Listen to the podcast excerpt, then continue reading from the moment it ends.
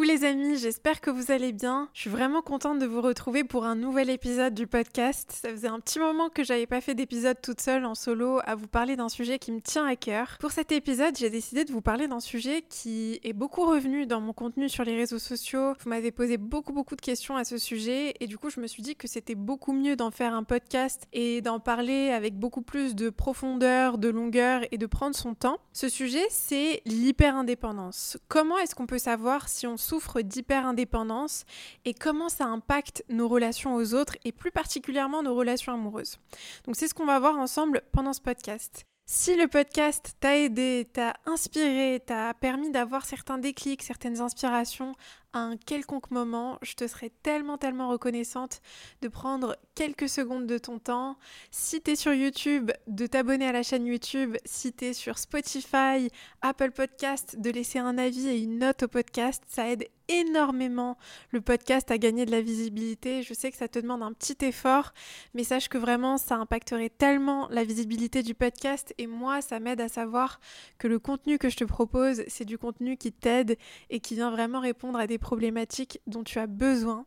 Donc je te remercie d'avance de prendre le temps de nous laisser un avis, un partage, un like, peu importe ce que c'est, ça aidera énormément le podcast. Je te souhaite une très belle écoute. Alors, qu'est-ce que c'est que l'hyper-indépendance? C'est un sujet qui est important parce qu'on parle souvent de la dépendance affective, on parle souvent euh, de certains sujets qui sont liés à notre dépendance aux autres, donc on est beaucoup à souffrir par moments de cette dépendance envers les autres, peu importe le type de dépendance euh, dont on parle, mais on parle très peu de l'hyper-indépendance. En fait, s'il y avait un spectre, la dépendance affective, elle serait dans un extrême et l'hyper-indépendance serait dans l'autre extrême. C'est vraiment important de comprendre ça. Qu'est-ce que c'est que l'hyper-indépendance? L'hyper-indépendance, c'est une réponse traumatique. C'est une réponse qui a été liée au stress, à des traumas qu'on a vécu quand on était plus jeune. Quand tu grandis dans une famille où il y a de l'instabilité, où tes parents ou les personnes qui sont responsables de toi ne répondent pas à tes besoins essentiels, ce qui va se passer, c'est que toi, à un niveau très inconscient, tu vas enregistrer le message et la croyance que tu ne peux pas compter sur les autres, que tu ne peux pas te reposer sur les autres et que tu ne peux pas dépendre des autres pour répondre à tes besoins. Et c'est des besoins qui sont essentiels pour toi quand tu es enfant. Ça peut être tes besoins émotionnels, ça peut être des besoins d'affection, ça peut être des besoins financiers. Quand un enfant prend très jeune le rôle euh, d'un parent ou prend le rôle de quelqu'un qui répond aux besoins des autres plutôt que l'on réponde à ses besoins, il va immédiatement assimiler la croyance qu'il ne peut surtout pas dépendre des autres. Donc, si je te donne quelques exemples, ça peut être euh, le fait d'avoir grandi dans une famille où on t'a donné la responsabilité de t'occuper de tes jeunes frères et sœurs. Ça peut être euh, quand tu as grandi dans une famille où il y avait énormément de, disputes entre tes parents et tu as pris le rôle d'être le médiateur de ces disputes et de gérer des situations de crise. Comme par exemple, moi j'ai vécu ça. Euh, je le dis avec tout l'amour que j'ai pour mes parents parce que je les aime plus que tout au monde, mais c'est vrai qu'en grandissant, j'ai pris un rôle qui ne m'appartenait pas, j'ai pris des responsabilités qui ne m'appartenaient pas parce qu'il y avait énormément de crises chez moi, il y avait énormément de disputes très violentes, et donc ce qui s'est passé, c'est que je suis passée en mode survie. Il faut que je règle ce qui, est en train de se passer chez moi parce que sinon, on va pas pouvoir répondre à mes besoins. En fait, un enfant qui est face à de l'instabilité, de l'insécurité, parce que c'est ça un trauma. Un trauma, c'est euh, pour être vraiment, mais grossir la chose au maximum et qu'on puisse vraiment tous comprendre comment un trauma se forme dans l'enfance, dans l'adolescence et à l'âge adulte, c'est je suis face à une situation totalement imprévisible, imprévue, à laquelle je n'étais pas préparée, qui me prend de court, et il faut que je trouve un moyen d'y répondre. Il faut que je trouve un moyen d'y répondre immédiatement parce que sinon je me sens en danger, en insécurité. Donc ce qui va se passer, c'est que quand on est face à ce type de situation, on passe en mode survie. On ne pense plus, et même quand on est enfant, ça peut arriver, c'est pour ça qu'il y a des enfants qui grandissent très très vite, qui ont énormément de maturité très très jeunes, parce qu'ils sont face à des situations où ils intègrent l'automatisme et la réponse traumatique de j'ai pas le choix, là il faut que je prenne certaines responsabilités, il faut que je réponde à, certaines, à certains besoins des personnes autour de moi parce que sinon je me sentirais en danger. Ça, c'est important de le comprendre et moi, je vous partage ce que j'ai vécu, non pas pour blâmer mes parents, ils ont fait vraiment de leur mieux, ils étaient eux-mêmes en grande souffrance, mais c'est pour vous donner un exemple de comment est-ce que cette hyper indépendance peut commencer à prendre forme, comment est-ce que ça prend racine. Et puis ça peut être aussi autre chose, ça peut être euh, si tes parents, euh, malheureusement si tu as eu un ou plusieurs parents qui avaient des addictions, ou un ou plusieurs parents qui, qui ne prenaient pas les responsabilités des finances de la maison. Et par exemple, toi, tu as dû prendre la responsabilité très jeune de subvenir aux besoins financiers de tes parents. Ça, ça crée de l'hyper-indépendance. Le message qu'on reçoit, c'est je ne peux pas compter sur les autres. Si je me repose sur les autres, si je ne prends pas certaines responsabilités, je serai en danger. C'est vraiment super important de le comprendre parce que quand on est à l'âge adulte et qu'on se rend compte petit à petit, parce que on commence à s'en rendre compte qu'on est dans l'hyper-indépendance, on peut très vite se juger, se blâmer, euh, se rejeter soi-même, alors que finalement, quand on prend le temps de se comprendre et de comprendre d'où ça vient, on ne peut que avoir de la compassion, de l'empathie envers soi-même. Donc c'est important de comprendre que l'hyper-indépendance, c'est pas un trait de personnalité. On ne naît pas hyper indépendant. Ça n'existe pas, les amis. C'est quelque chose qu'on développe et ça peut aussi être lié euh, au fait d'avoir grandi dans une famille où euh, tes parents, bah, par exemple, ils prônaient énormément l'indépendance. Euh, peut-être qu'ils te culpabilisaient ou ils te blâmaient quand tu ne prenais pas suffisamment de responsabilités ou quand tu exprimais des besoins et que tu étais vulnérable, on te donnait honte pour ça. Ça peut vraiment être lié à plein de choses, mais ça vient toujours de l'enfance. C'est pas un trait de personnalité ou de caractère, donc c'est pas quelque chose avec lequel tu nais. Ce qui veut dire que c'est quelque chose que tu as intégré, que tu as appris et que tu peux désapprendre. C'est vraiment important de préciser ça, c'est vraiment quelque chose dont tu peux te défaire. C'est comme la dépendance affective. Euh, quand tu fais un travail avec un professionnel sur ces sujets-là, et notamment les méthodes scientifiques les plus prouvées pour fonctionner à ce niveau-là, c'est les thérapies comportementales et cognitives, ce qu'on appelle les TCC. Donc si ça t'intéresse, moi je t'invite à aller chercher un professionnel qui est expert dans les TCC. Euh, il n'y en a pas énormément en France, mais il y en a quand même, donc tu peux trouver ça.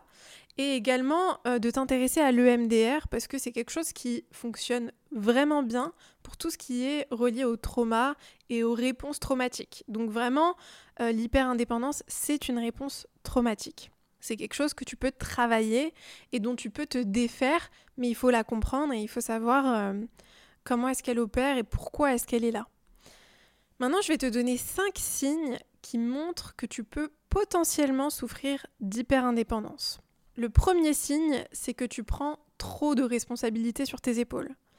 C'est important de comprendre la nuance, c'est que tu prends trop de responsabilités. Et tu prends des responsabilités qui ne t'appartiennent pas. C'est ça vraiment qui est vraiment une nuance et qui montre qu'on est dans un extrême. Tu vas internaliser la responsabilité des autres. Tu vas prendre énormément de choses sur tes épaules. Par exemple, si tu as une amie qui vient te voir avec un problème, tu vas très facilement, très intuitivement, naturellement prendre sa responsabilité sur tes épaules et essayer de régler le problème à sa place. Donc c'est vraiment quelque chose que tu fais inconsciemment et de manière automatisée dans tes relations proches. Quelqu'un de proche de toi vient te voir avec un problème, vient te voir avec une difficulté. Euh, tu anticipes déjà les difficultés qui ne sont pas encore arrivées, mais que tu sais qui pourraient arriver parce que très souvent, quand on souffre d'hyper-indépendance, on souffre aussi d'hyper-vigilance.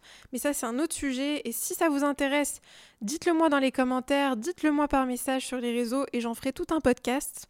Parce que c'est vraiment un sujet aussi hyper important. C'est une réponse traumatique aussi, l'hyper-vigilance.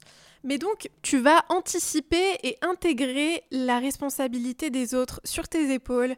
Tu vas prendre beaucoup trop de, responsabilités qui ne t'appartiennent pas. Et ça va être extrêmement difficile pour toi, même d'intégrer l'idée que ces responsabilités-là ne t'appartiennent pas. C'est presque impossible à voir et c'est dans ton champ de vision, tu n'arrives pas à voir qu'est-ce qui t'appartient, qu'est-ce qui ne t'appartient pas comme responsabilité? C'est très très important de comprendre ça quand on souffre d'hyper-indépendance.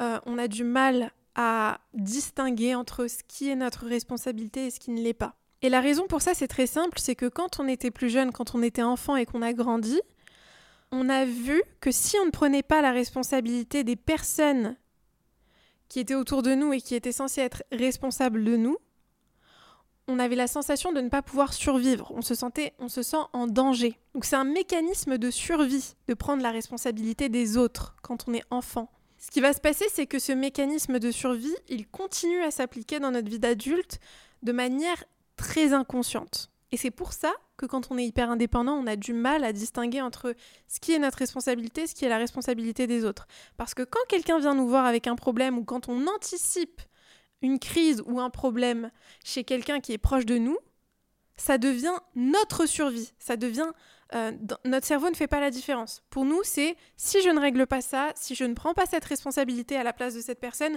je vais mourir, je suis en danger, je ne vais pas survivre. Est-ce que vous arrivez à comprendre ce que je suis en train de dire? C'est hyper, hyper, hyper important. Euh, je ne peux même pas expliquer à quel point c'est important. Le deuxième signe qui peut montrer que tu souffres d'hyper-indépendance, c'est que tu as énormément de mal à demander de l'aide. Pour toi, demander de l'aide, c'est un signe d'échec, c'est un signe de faiblesse, de fragilité. Euh, tu as souvent honte quand tu as la sensation d'arriver au stade où là, tu te sens obligé de demander de l'aide, tu, portes en toi une énorme honte qui est extrêmement douloureuse et, et très lourde à porter. Et donc, à chaque fois que quelqu'un va te procurer de l'aide, va te soutenir, va te donner euh, ce dont tu as besoin, tu vas te sentir particulièrement redevable envers cette personne, de manière exacerbée, de manière exagérée et extrême.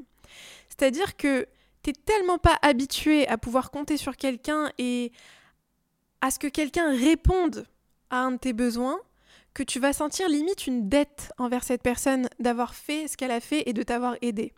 C'est vraiment très important de le comprendre parce que quand tu comprends ça, tu comprends pourquoi est-ce que tu culpabilises autant, pourquoi est-ce que c'est aussi difficile pour toi de demander de l'aide et de d'aller vers quelqu'un. Parce que aller vers quelqu'un et lui demander de l'aide, c'est signe de vulnérabilité. Et cette vulnérabilité, c'est quelque chose de très douloureux pour toi quand tu es hyper indépendant. Parce que quand tu étais plus jeune et quand tu étais enfant, tu n'as pas pu être vulnérable. On n'a pas répondu à tes besoins quand tu étais vulnérable. Ça, ça a créé un trauma chez toi qui fait que tu te bloques à la vulnérabilité. La vulnérabilité, c'est quelque chose de très, très difficile pour toi. Le troisième signe qui montre que tu souffres probablement d'hyper-indépendance, c'est que tu as une énorme méfiance envers les autres. Tu as du mal à faire confiance aux autres. C'est vraiment quelque chose qui est très difficile pour toi parce que si tu fais confiance en quelqu'un, tu lui donnes le pouvoir de te décevoir, le pouvoir de trahir ta confiance et de te prouver à nouveau que tu ne peux pas compter sur les autres comme tu l'as ressenti quand tu étais enfant, quand tu étais plus jeune, et que tu n'as pas pu compter sur les personnes sur qui tu devais compter. Donc c'est vraiment quelque chose de douloureux pour toi et tu as très souvent tendance à t'isoler à cause de ça. Tu as très souvent tendance à ne pas laisser qui que ce soit se rapprocher trop de toi. Et par exemple dans tes relations amoureuses, ça va se manifester comment? Dès que quelqu'un va devenir un peu trop proche, tu vas ressentir une forme de dégoût, une forme euh, d'étouffement. Tu vas te sentir étouffé, restreint.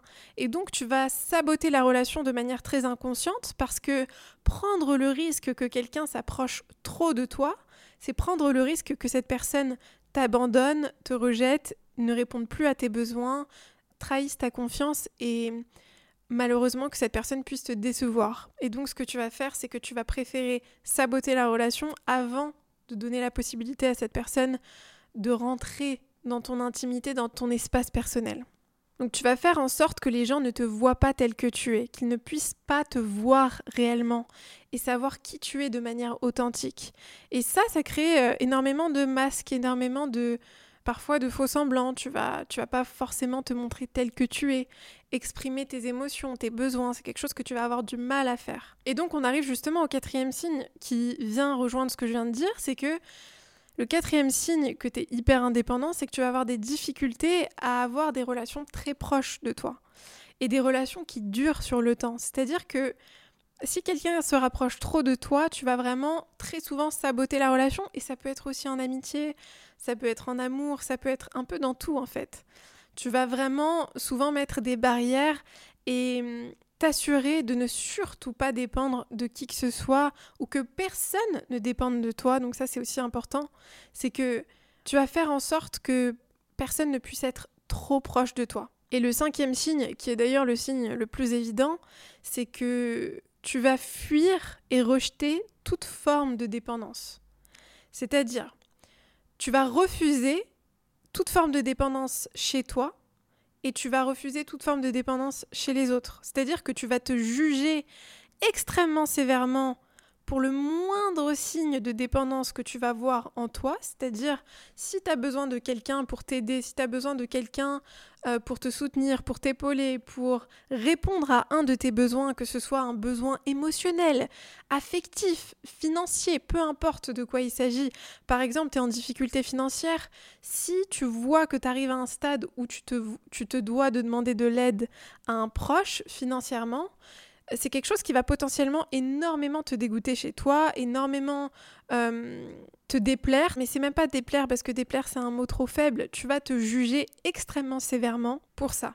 Et c'est quelque chose que tu vas juger chez les autres aussi, c'est-à-dire que tu ne vas pas supporter que qui que ce soit montre de la dépendance envers toi ou envers les autres. Donc si tu vois quelqu'un euh, qui est dépendant des autres, c'est quelque chose que tu vas beaucoup beaucoup juger et beaucoup rejeter. C'est vraiment important de comprendre ça parce que quand tu comprends ça, tu peux commencer à avoir de la compassion envers toi-même pour ces mécanismes-là. Parce que le fait que tu te juges ou que tu juges les autres pour leur dépendance, ça ne veut pas dire que tu es une mauvaise personne et ça ne veut pas dire que tu n'as pas de compassion. Ça veut dire que tu es simplement dans, ta réponse traumatique. Tu as vécu des traumas qui t'ont amené là où tu es. C'est pas toi en fait tout ça. Ça, c'est des choses que tu as développées et que tu as construit et que tu as appris sur le temps et que tu peux déconstruire, que tu peux désapprendre. Et c'est pas que tu veux juger les autres, c'est que c'est quelque chose qui a été une source de souffrance extrême pour toi. C'est important de comprendre que quand on est hyper indépendant, c'est parce qu'on a tellement souffert à un niveau tellement profond de ne pas pouvoir compter sur les personnes sur lesquelles on devait pouvoir compter que ça crée un rejet total et drastique de toute forme de dépendance. Le problème dans tout ça, c'est que en réalité, on a besoin des autres. La dépendance envers les autres, c'est quelque chose à un certain degré qui est sain. C'est quand on rentre dans les deux extrêmes de la dépendance affective où là, on a la sensation de plus pouvoir se passer des autres pour survivre et pour fonctionner normalement. Donc là aussi, si vous voulez, j'en ferai toute une vidéo où on n'arrive plus à fonctionner si les autres nous retirent ce dont on a besoin. On n'arrive plus à manger, à dormir, à fonctionner comme un être humain normal. Et de l'autre côté, dans l'hyper-indépendance, on est dans un autre extrême où on est dans l'autonomie totale et hum, drastique. On ne, on ne supporte pas de devoir demander de l'aide. en fait, on se coupe des autres d'une certaine manière. Donc, vous voyez, en fait, dans les deux extrêmes, c'est malsain pour nous et pour nos relations avec les autres. Donc, c'est hyper important de revenir un peu plus vers un équilibre, vers le milieu, de pouvoir compter sur soi, c'est-à-dire compter sur soi, euh, c'est quelque chose de très sain, et en même temps reconnaître que parfois on aura besoin des autres, et c'est quelque chose de très sain aussi. Si tu écoutes cette vidéo et que tu te reconnais à un quelconque moment, moi je t'invite à faire un travail là-dessus, à travailler sur ça, à demander l'aide d'un professionnel si tu le peux, parce que c'est quelque chose qui va énormément t'aider, et c'est quelque chose qui se travaille sur le temps. Il faut vraiment être patient avec soi-même parce que moi, pour l'avoir vécu et pour avoir souffert, et encore aujourd'hui, je travaille sur mon hyper-indépendance, ça prend du temps, c'est normal. Il n'y a pas de formule magique ou de recette magique. Par contre, quand on est accompagné d'un professionnel, moi je le suis, et j'ai aucune honte à le dire. J'ai beau être coach en développement personnel, c'est très sain d'être accompagné, et je pense vraiment que tout le monde devrait être accompagné à un niveau ou à un autre. C'est important de travailler sur soi, sur ses mécanismes, sur ses réponses traumatiques, parce que c'est comme ça qu'on s'en sort, c'est comme ça qu'on change notre vie et qu'on change la personne qu'on est. Parce que finalement, tout ça, c'est des mécanismes qu'on a appris mais qui ne nous appartiennent pas. Ça ne définit pas qui on est vraiment. Donc pour revenir à soi, il faut enlever toutes ces couches de ce qu'on n'est pas. Et ça, ça se fait sur le temps. J'espère vraiment que ce podcast t'a aidé, t'a inspiré et t'a fait des déclics. Moi, j'ai adoré le faire parce que c'est quelque chose qui me touche énormément. Si c'est le cas, n'hésite pas à partager ce podcast sur les réseaux sociaux, à me faire tes retours. Et encore une fois, si tu peux prendre le temps de mettre une petite note, un avis sur Apple Podcast ou Spotify, ça m'aidera énormément et je t'en serai hyper reconnaissante. Comme d'habitude, je t'envoie plein d'amour.